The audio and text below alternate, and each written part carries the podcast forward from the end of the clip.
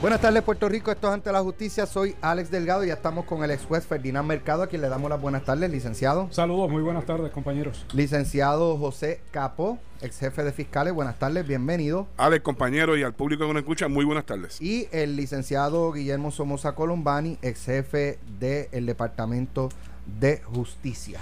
Muy buenas tardes a todos, saludos. Bueno, hoy, hoy tenemos, yo no, no le puedo quitar la otra hora a Mario, pero Vamos a tener que dejar algo para mañana. Está lo de la investigación federal en el caso de recreación de recursos, naturales. Está lo de los gallos. Está la demanda de, hostigamiento sexual eh, del hijo de Héctor O'Neill. ¿Su testimonio? Sí, sí, él, testificó y, ya en breve vamos a analizar, pero por lo menos eso vamos a tratar de que el tiempo nos dé para, para esos tres temas. Eh, en el caso de recursos naturales, pues trascendió ayer que el departamento estaba siendo investigado eh, junto al y relacionado al superintendente del Capitolio, creo que es Jerón Muñiz Lasalle. Eh, pues porque este individuo lo que se alega es que tenía un poder que no sé cómo lo logró dentro de recursos naturales antes de ser nombrado en, el, en, el, en la superintendencia del Capitolio y que influyó en eh, la otorgación de contratos a unas compañías de unas figuras que son y familiares y o allegados eh, a él y que eso es lo que está investigando el Buró Federal. La secretaria dijo ayer eh, en una declaración escueta, escrita por escrito, que, que en efecto la habían visitado y que lo primero que le dijeron los agentes federales es que no era tarjeta de investigación, sin embargo hoy lo que trasciende es que que parece ser, sí, la tarjeta o una de las tarjetas de investigación, cosa que llama la atención. Hace uno, una semana se declaró culpable eh, una figura de alta jerarquía en el Capitolio, Ángel Figueroa, eh, por el caso de, la, de la, los, contratos, fantasmas. Eh, y ahora, pues los federales vuelven a tocar a alguien allegado a Tomás Rivera Chats porque se indica que esta, este señor, este Jerón Muñiz Lasalle, a quien no conozco, es una figura allegada a Rivera Chats, algo que tampoco me consta, este, desconozco si eso es cierto o no, eh, pero ciertamente la designación de un superintendente del Capitolio, Ferdinand, no es, eh, o sea, tiene que ser una persona que goce de algún tipo de confianza de los de presidentes, ambos de ambos presidentes del cuerpo. Correcto legislativo. Eh, así que me gustaría contigo, Ferdinand, esta investigación, ¿cómo la ves? ¿Por dónde vas? ¿Es, otra bala al aire? o Digo, no digo otra bala al aire, porque eso fue lo que habían dicho en la pasada y resultó que los tres se declararon culpables. Eh, yo creo que esta es una bala a un cuerpo, no es, no es al aire. Eh, como ayer vimos, la secretaria de Recursos Naturales decía que los federales le habían dicho que ya no era objeto de investigación y cuando yo escuché eso, me acordé del alcalde de Gurabo, que cuando los federales fueron a investigarlo por otra cosa, pues él nunca pensó que era objeto de investigación, sujeto de investigación y resultó acusado. En este caso hay demasiada información que publica Melissa Correa, a quien uno cuando, cuando la lee tiene que darle una credibilidad porque usualmente tiene una. Ella es periodista residente en el Tribunal Federal. Es correcto. Y, es, periodista residente y la información que tiene, cuando no menciona las fuentes, es una información certera. Lo que significa es que tiene una comunicación directa con eh, las autoridades. Y obviamente eh, se deduce quién le da la información. Por supuesto. porque es one way. Así que, que la secretaria de Recursos Naturales, que hoy está cuestionada por la gobernadora en términos de que tiene que explicar, eh, más allá de explicar, yo veo que debe hacer es ir redactando, si no la ha redactado ya la carta de renuncia a su posición. Me parece que eh, va a ser muy difícil que... No, debe estar en fortaleza porque Ricardo Rosselló le había pedido a todos los jefes de agencia la carta de renuncia debe estar hecha. Pero, pero, salvo que en la cambio de administración. Pero como la secretaria no está eh, poniendo en vigor las renuncias que le han suministrado, sino que está o pidiéndola, dando oportunidad de que la persona eh, renuncie. cosa que yo no honestamente no entiendo, pero la he visto en esta dinámica de los últimos gobernadores que no se atreven a despedir gente, con excepción de uno que despidió la gobernadora recientemente. Eh, y Fortuño creo que despidió a la registro de registro de la propiedad o algo así. No, Fortuño, Fortuño en eso no comía cuento. Él él mandaba pero, a pedir pero, renuncia pero funcionarios de alta jerarquía no, es una cosa es mandar a pedir en educación en salud. Pero una cosa es mandar a pedir la renuncia renúnciame y otra es te retiro la confianza y estás despedido y otra es te destituyo. Son, son diferentes se elementos. se le daba la oportunidad ciertamente con Fortuño a que la persona retirara. Pues en este caso eh, me parece que le darán a la secretaria la oportunidad de, renunciar y ella la aprovechará prontamente. Eh, de, esta información que ha salido, hay algo que me llama la atención porque mm, se me parece bastante a Velázquez Piñol la dinámica que se le atribuye a este señor José Jerón Muñiz Lasalle. De hecho, en la publicación de hoy, dice que se le identificaba en el Departamento de Recursos Naturales como ayudante de la secretaria Tania Vázquez cuando no era ayudante. Bregaba con el presupuesto, de la agencia. Y estaba, según trascendió en los testimonios, hasta la una de la mañana. Se retrató. Y se retrató a la una de la mañana aquí bregando con él. El presupuesto, de, de, recursos naturales sin ser empleado. O sea, que se ufanaba de lo que estaba haciendo. O fue asegurarse de que los contratos de las compañías estuvieran en el nuevo presupuesto. Bueno, es que hay una de las alegaciones es que él se molesta cuando hay unos cambios en el presupuesto, que unos cambios que él había Todo hecho. Todo contrato tiene que tener una partida específica denominada que, que viene a base de el presupuesto per se que tiene la agencia. Y si no está, ciertamente dice la noticia que se molestó con respecto a eso y después se arregló todo. Tenía gran... Mira, creo que tiene dificultades, honestamente. La secretaria tiene dificultades. Este señor probablemente, mm, si, no, si no está completada la investigación, pues no veremos acusaciones pronto, pero tengo la impresión de que sí vamos a ver algún tipo de acusación eh, en proceso. Ciertamente ella lo negó rotundamente. Mencionaste que se le pidió que explicara y cuando Melissa se pronuncia al respecto, yo soy de los que siempre pienso que viene una filtración de los amigos federales para ver entonces jamaquear el palo. Y al jamaquear el palo, ahí es que vienen las, llamadas telefónicas que están interceptadas. Y los correos electrónicos. Y ahí entonces es que tienen la mejor evidencia. el titular de hoy del periódico El Vocero eh, es específicamente claro. Es, un, es, es algo que yo no había visto porque es desmentir un secretario en primera plana de un periódico, de que sí es objeto de investigación.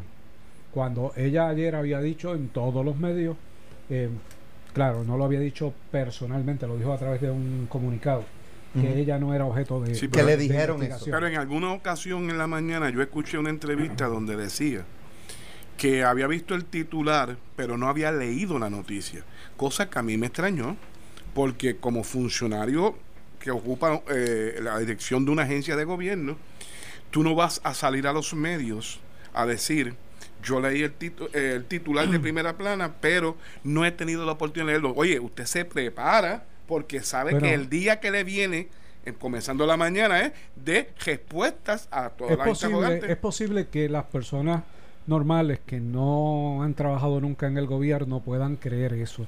Pero los que hemos estado en el gobierno sabemos que antes de las 6 de la mañana tú tienes un informe o lo tienes directamente de la fortaleza, si eres secretario de gobierno, o lo tienes de tu eh, oficial de comunicaciones. Y más cuando es, eh, eres tú la persona afectada. Si no, pues tiene un mal manejo en su agencia de comunicación. Tengo un gran amigo compañero colega que me acaba de enviar ahora, eh, fue actualizado hace 25 minutos de Ayesa Díaz Rolón, del vocero. Rosselló y sus asesores sabían de delegada corrupción en el DRNA. Bueno, hay una alegación de Johnny Méndez. Aquí está, correcto. De que él le había dicho a Rosselló, yo puse en mis redes sociales que me llamaba mucho la atención el olfato de Johnny Méndez porque le había dicho, según dice él, de Tania Vázquez, le había dicho De. Julia Kelleher. Sin embargo, el olfato no le sirvió para lo suyo. U- Sami Pagán, Luis Ra- eh, Ramón Luis Rodríguez, eh, eh, Guillermo Miranda, el sobrino que trabajaba allí pero que no sabía que era su sobrino. O sea, el olfato de No, Johnny Méndez parece es que one way. no Es solamente un Johnny Méndez- Selectivo. ejecutivo. No solamente Johnny. Méndez, sino también el senador Nelson Cruz Santiago. El de Ponce. Le advirtieron en repetidas ocasiones al exgobernador sobre las irregularidades y actos de corrupción. Pero fíjate, ¿de quién? ¿De quién? ¿Los actos de quién? Bueno, según De alega, Tania Vázquez. En la agencia. Pe- ¿Y los del superintendente del Capitolio no los detectaron? no lo dice el comunicado. Ah. Porque la alegación es ella, uno más dos. Sí, es una Tania es más Muñiz vinculación. Lasalle. Entonces Bueno. ellos sabían de Tania, pero no sabían de, Déjame comentarte- de Muñiz déjame Lasalle. Por lo, comentarte- men- por lo menos en este escenario, si es que hay otros, si ellos olfatearon otros actos de corrupción, es otra cosa. No, pero déjame contestarte eso directamente a base de la noticia que me acaban de enviar. Asimismo, el presidente legislativo dio un voto de confianza al superintendente del Capitolio, José Jerón Muñiz Eh, eh, eh, pero es, como- es selectivo. selectivo. ¿Cómo Es tú palabra. Bueno, ¿Cómo es- tú bueno, es, a, es a base de la información que tiene, es parte de esa premisa. Que eso conduce, puede conducir al resultado que estamos hablando de selectividad. Pero, pero, pero estamos hablando de un jefe de una dependencia constitucional que no es ingenuo, porque no puede ser ingenuo. Ser presidente de la Cámara ingenuo, eso. ¿Sabe? Eso no, no, no va una cosa con la otra. Que hace unas imputaciones, porque al decir eso, hace, unas imputaciones sobre una secretaria ejecutivo de, del. Ejecutivo, Otra rama de gobierno. que es otra rama de gobierno, pero a la misma vez excluye y da un voto de confianza a un funcionario de la Asamblea Del cuerpo legislativo. legislativa cuando hay una vinculación. Lo, lo menos que tú podías esperar es que se pida una investigación completa y que responda el que tenga una responsabilidad eh, criminal en este asunto. Eh, porque de lo contrario me parece que es una protección totalmente, totalmente inadecuada. Me, me llamó mucho la atención eh, lo que dijo Ferdinand ahorita, a, a mí, que ella hace las expresiones y hoy tengan que salir legislativo o los federales a través de la información que ellos quieren que se, que se brinda al público, de desmentirla de frente, ¿verdad? Eh, pienso que, ¿sabes? Si ella piensa que porque no le hicieron unas advertencias, ella no es parte de la investigación o tarjeta de investigación, pues está bien equivocada. Eso, eso, eso me llamaba un poco la atención, que ahora todo el mundo, no, eh, me dijeron que yo no soy tarjeta de la No. investigación y eh, yo, ¿sabes? Estoy libre de, de, de, como dicen por ahí, de polvo y paja. Y, y si la fue, y si lo fuese, no se lo van a decir. Ellos van a hacer unas preguntas. Ellos van primero con el requerimiento de documentos, ¿verdad? Y posteriormente empiezan a entrevistar. ¿Soy objeto de investigación? No, no tenemos nada. o no tengo nada Pero que de comentar. momento dicen, a ver, miren los documentos que tú me diste. O, o, o, o piensa que porque no le dijeron que lo es, pues no lo es. No lo es. O que eventualmente viene un testigo y te mencionó. Bueno, Pues ahí tú puedes De la ser- El información. senador, el senador Cruz está dispuesto a ser testigo y lo ha anunciado en varias ocasiones, el de Ponce. de la información que se brinda por Melissa Correa en su columna de hoy, eh, obviamente tuvo acceso a empleados de la del, de, Y de la agencia y documentos donde Tuvo ella- un resumen de la investigación. todo todo por eso es como Ferdinand decía al principio tiende uno a pensar de la validez o la posible validez ¿verdad? De- la información que se está brindando me parece y es otro elemento raro también que la gobernadora hoy eh, informa la, la, la toman en Santa Isabel entregando unos títulos de propiedad y creo que afirma que, ¿verdad? Ella es una jefa de agencia, pero que le ante la información brindada en los medios de comunicación, le ha pedido a la secretaria de la gobernación que profundice las alegaciones. Eso, Ferdinand, tú que trabajaste en Fortaleza, eso es alarla por el cuello y sentarla, dime lo que tú sabes. Y si te cojo mintiendo, O renuncia. es peor. O, o renuncia. renuncia. O renuncia Cuando el río suena es porque algo trae. Sí. Entonces, O me tramitas la renuncia, Zoe, por Sí. favor, para yo no tener que tomar una decisión, tú me la tramitas. Si ella te renuncia a ti. y la, después- y la hacemos Y pública. después hablamos de la transición. Nosotros, y- nosotros la cogemos. sí. Bueno, pues vamos a hacer la pausa y regresamos en breve. Vamos a hablar de los gallos, de la determinación del juez El Pi y vamos a hablar también del caso del juicio de Héctor O'Neill. Y si nos da tiempo, pues vamos a discutir otros temas interesantes. Bueno, tenemos otro, tenemos otra hora más, ¿verdad? en Noti 630, soy Alex Delgado, junto a Ferdinand Mercado, José Capo y Guillermo Somoza. Los gallos, ¿ustedes juegan gallo? No, yo no. Billy sabe de gallo. Digo, sé de gallo, mi papá. Pica los gallos. Billy sabe de todo tipo de animal. Fui una gallera cuando pequeño. Oye, con mi casi papá. por poco soy veterinario. Yo, Y- nunca, nunca la gritería. yo, yo y las peleas. hasta a- en documentales cuando veo dos animales matándose, yo a mí no me gusta, no me gusta. Mira, yo, Punto, yo tuve la ¿Tú experiencia que que yo tuve con animales los gallos. que disfrutan, disfrutan eso? No venga a decir que los gallos son Genéticamente. uno. Oye, hay perros de pelea que lo disfrutan y están hechos para eso. Bueno, y humanos también. ¿eh? Y de diferentes, o sea, de Japón, los Tosa, los Akita. Sí, pero no es lo mismo tú, no sé, no sé. Mira, Ferdinand. La experiencia que yo tuve con los gallos es una experiencia vicaria de mi bisabuelo, que lo recuerdo yo pequeño y él eh, cultivaba su, su deporte y, y mantenía sus gallos Los y, castaba, los y los castaba. ¿De y- qué linaje y eran? le- Y le, y le- y Inglés. le- le amolaba las, las espuelas y, y- digas alto. y, los, y los metía, recuerdo, en unos sacos blancos. Iba a la gallera, cuando ganaba venía bien feliz y cuando perdía venía bien, bien triste y, y usualmente con el gallo para hacer algún tipo de, de asopado, este, el gallo muerto. Eh, Digo, pero, eso, eh, pero la realidad... de eso que le meten este, Pero es ahora que le meten, le meten este, Eh, hasta esteroides y todo ese tipo de cosas. Antes eran, eran gallos a, a- a- a- a sangre, maíz, eran, a maíz, ajá. a maíz. Y- y vi, vi cómo, cómo de verdad amaban ese deporte. Y el deporte incluye todas las estratas sociales y cómo se unen. No, de hecho, era donde se encontraba todo el mundo. Por igual. Eh, por igual. Y, y- y se conocían y, y después se, saludaban ayudaban. y se ayudaban.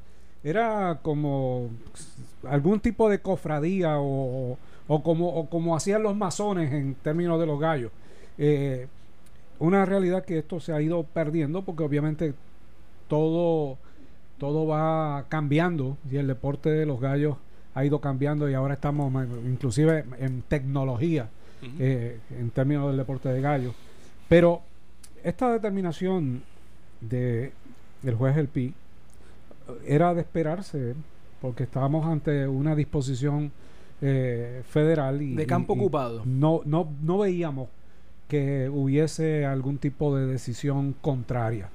Eh, De hecho, utiliza una expresión que me llamó la atención, que es el caso de, del seguro social eh, añadido, el, el complementario, donde dice que él mismo dice que tampoco los territorios tienen derecho a eso, cuando él sostenía la posición contraria meses atrás, hasta que lo revocaron a él, ¿verdad? Y él utiliza la expresión del caso de seguro social con relación a lo que pueden hacer o no el, el poder del Congreso sobre los territorios, ¿verdad? Ahora, mi pregunta. eh, esto, ¿Esto tiene alguna eh, alguna Ahí viene, posibilidad? ahí viene la Eh, pregunta. no, no, voy- de todavía, todavía. 64. Eh, ¿Ustedes ven alguna posibilidad de que si los galleros acuden a Boston, terminen en el Supremo, en, en alguna de esas instancias, pudieran prevalecer De mi parte, no. ninguna Yo de mi parte. Yo creo que hay Pres- unanimidad. por Yo pienso que puede haber algún tipo de movimiento que no es inmediato en cuanto y más en momentos electorales del Congreso con relación a que alguien pida, pida mediante legislación se pueda proveer alguna dispensa. Pero, Pero, ha habido diferimientos. Sobre esta materia ha habido, ha habido- se, ha, Se- se ha venido difiriendo el, efecto se ha postergado por muchos años. Eh, llegó el momento en que el- estamos en una posición débil eh, como gobierno y no tenemos una eh, interlocución directa con el poder norteamericano y nos pasaron el rolo. Bueno, sin entrar a otros temas, y puedes ir por ahí, porque sabes siempre que yo defiendo, yo defiendo lo que es la justicia versus lo político. Yo entiendo que si vamos por lo político, eh, ¿cuántos puertorriqueños hay en Estados Unidos?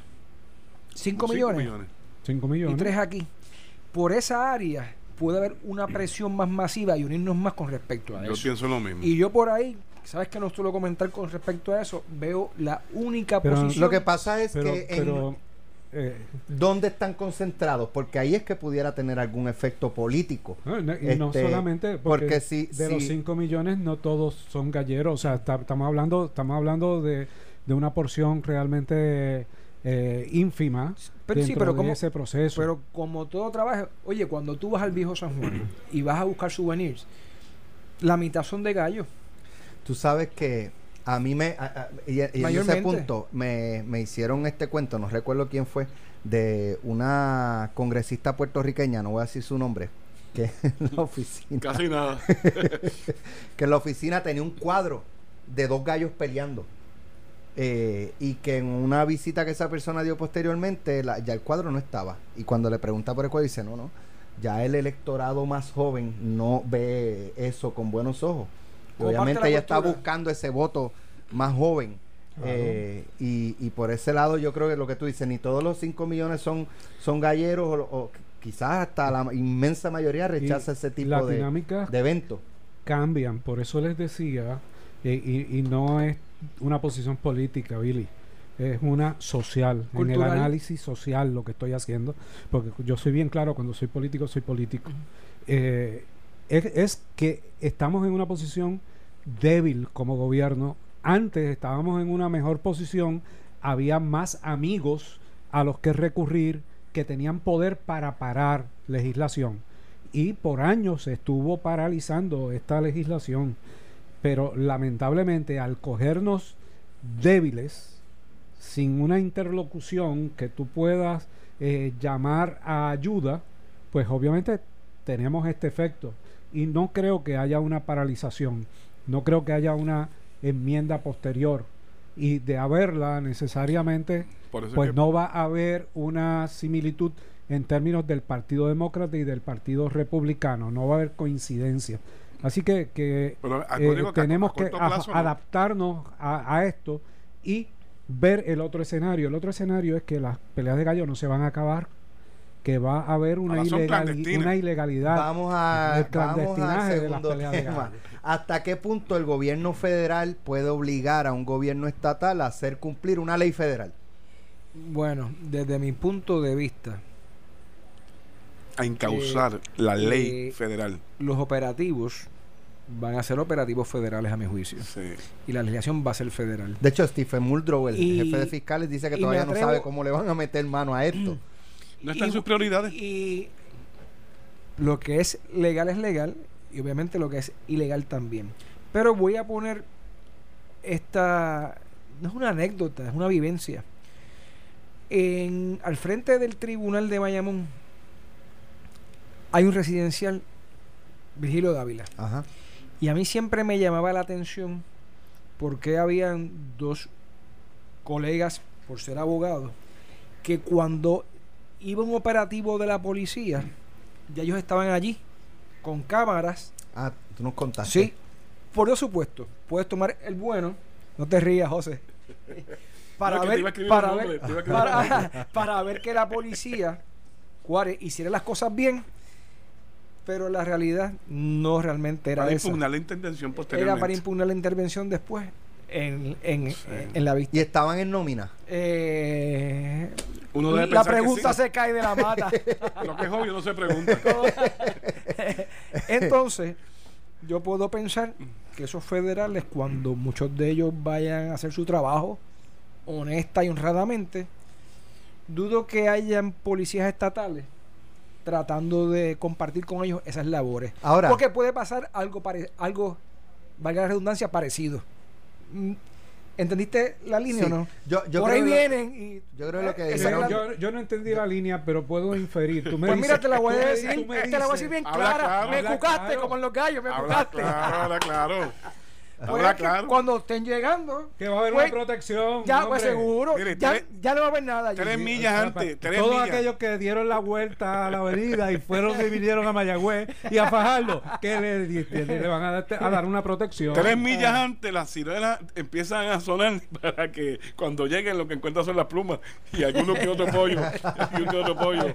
Este, Hasta los pollos salen corriendo. Corriendo. Se de- dejan la pelea y. Claro. Ahora, los federales pudieran. Yo, yo coincido que ellos no. Esto no va a ser prioridad para ellos y olvídate Sí. de eso. Sí, es, es prohibido, pero ellos no van a. Fíjate no que ya lo dijo. Está esperando de justicia Que le digan. que le digan cómo van a investigar estos casos. O sea, ya él, Sí, está no, y como no. ella se siente parte puertorriqueña porque dice que habla español y eso le va a beneficiar. Digo, y vivió ah, unos y cuantos vivió años aquí, en Puerto pues, Rico. Él, él ya conoce Ahora, la puede- cultura. puede- pero, fue muy cauteloso en la entrevista, demasiado. Jugó con las A palabras. mi juicio, demasiado Jugó cauteloso. con las palabras.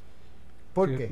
¿Ah? ¿En qué? Porque en tú yo esperaba un eh, Firmeza, firmeza. con firmeza, con determinación, dándole confianza al país. Yo sé lo que estoy haciendo, sé lo que voy a hacer y ustedes pueden esperar que yo voy a arreglar. Mientras esté aquí, voy a arreglar toda esta situación y voy a atacar de frente la corrupción. a implementar y encauzar la ley.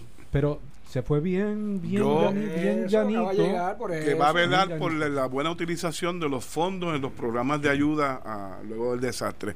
Mira, aunque no fuera Mm. la prioridad, yo hubiese incluido para las gradas lo que, que es lo que está haciendo, informándole al pueblo, inclus- incluyendo eh, lo- los actos de violencia, porque son los dos temas de actualmente afectan la calidad de vida y la sociedad puertorriqueña. Y no lo mencionó tampoco.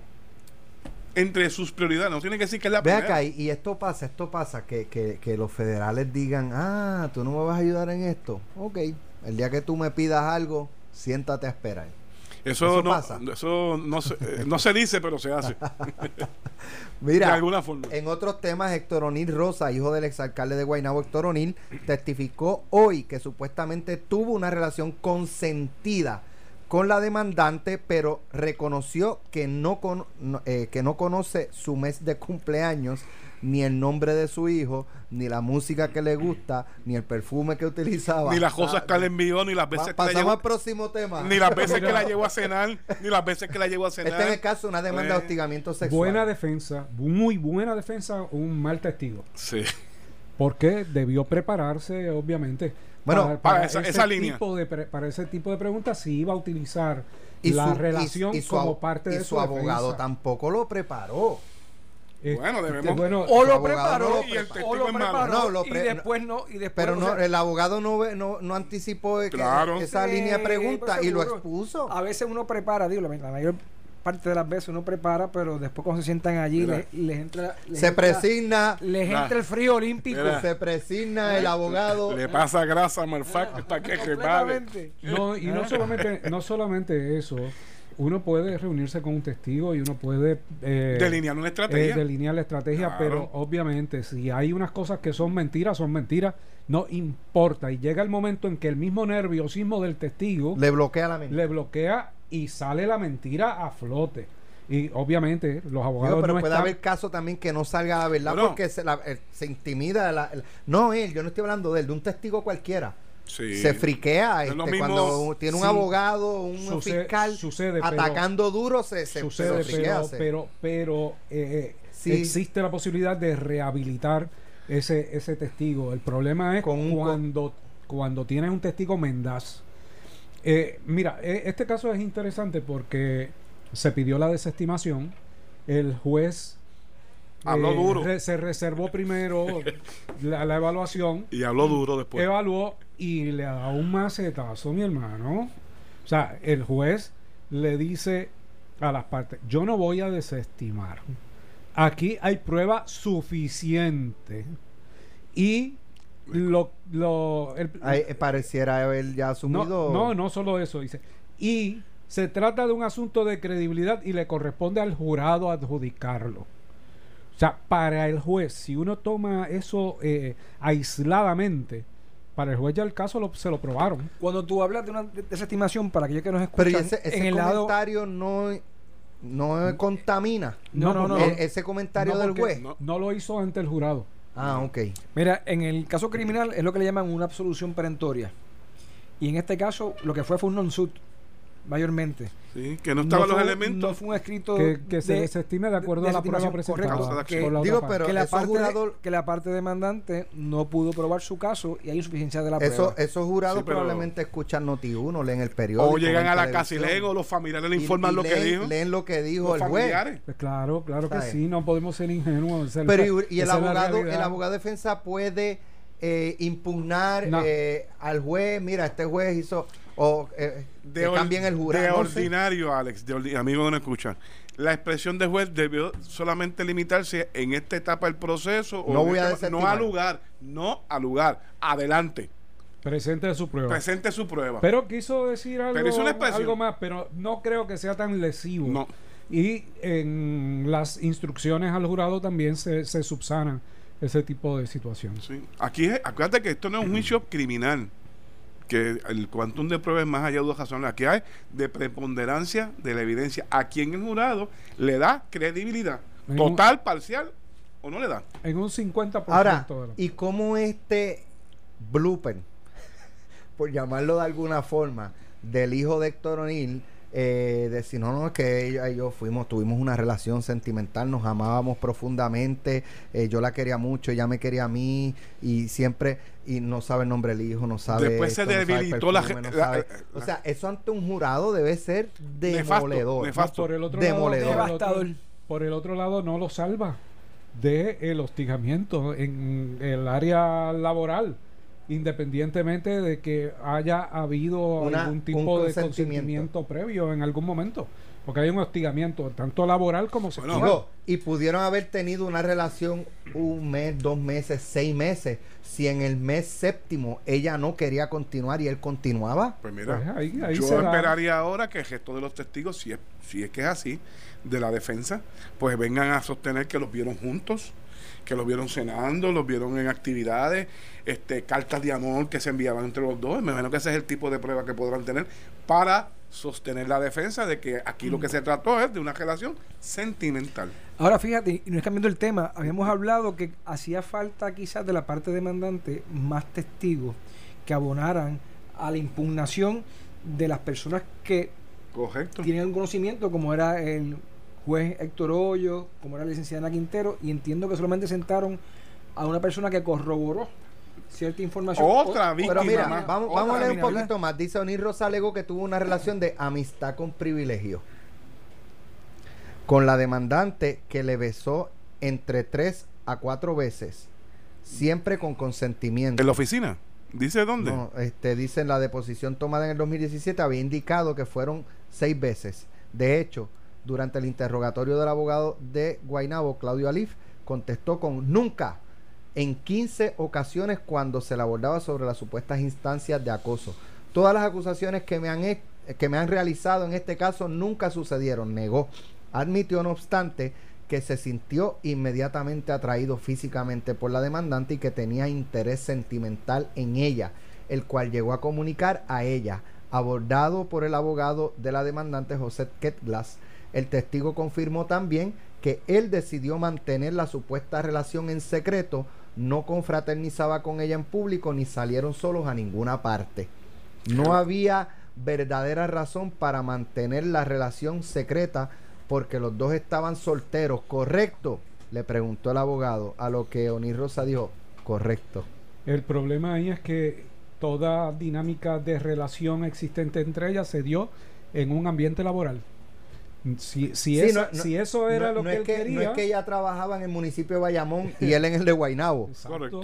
Y si esa era la relación que él quería porque le llamaba tanto la atención, pues lo lógico es uno pensar, pues la invita a compartir fuera del trabajo, donde hay más libertad e interacción entre ellos dos nada más, no, no es, es meterse a una oficina, que de hecho dice la información que él tenía acceso, él no era empleado del municipio, pero tenía una tarjeta de identificación que le Y daba entraba donde acceso le a diera la toda- gana. a todas las oficinas. Dependencia.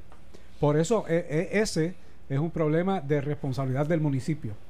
que le daban acceso a una persona ajena al municipio, porque que tú seas hijo del alcalde no quiere decir que tú eres Oye, pero, Este- pero esa dinámica se repite nuevamente. Es lo mismo del Departamento de Recursos Naturales, que se le da acceso a una persona que no es empleado del departamento y las otras casos que hemos visto con, con Velázquez Piñón.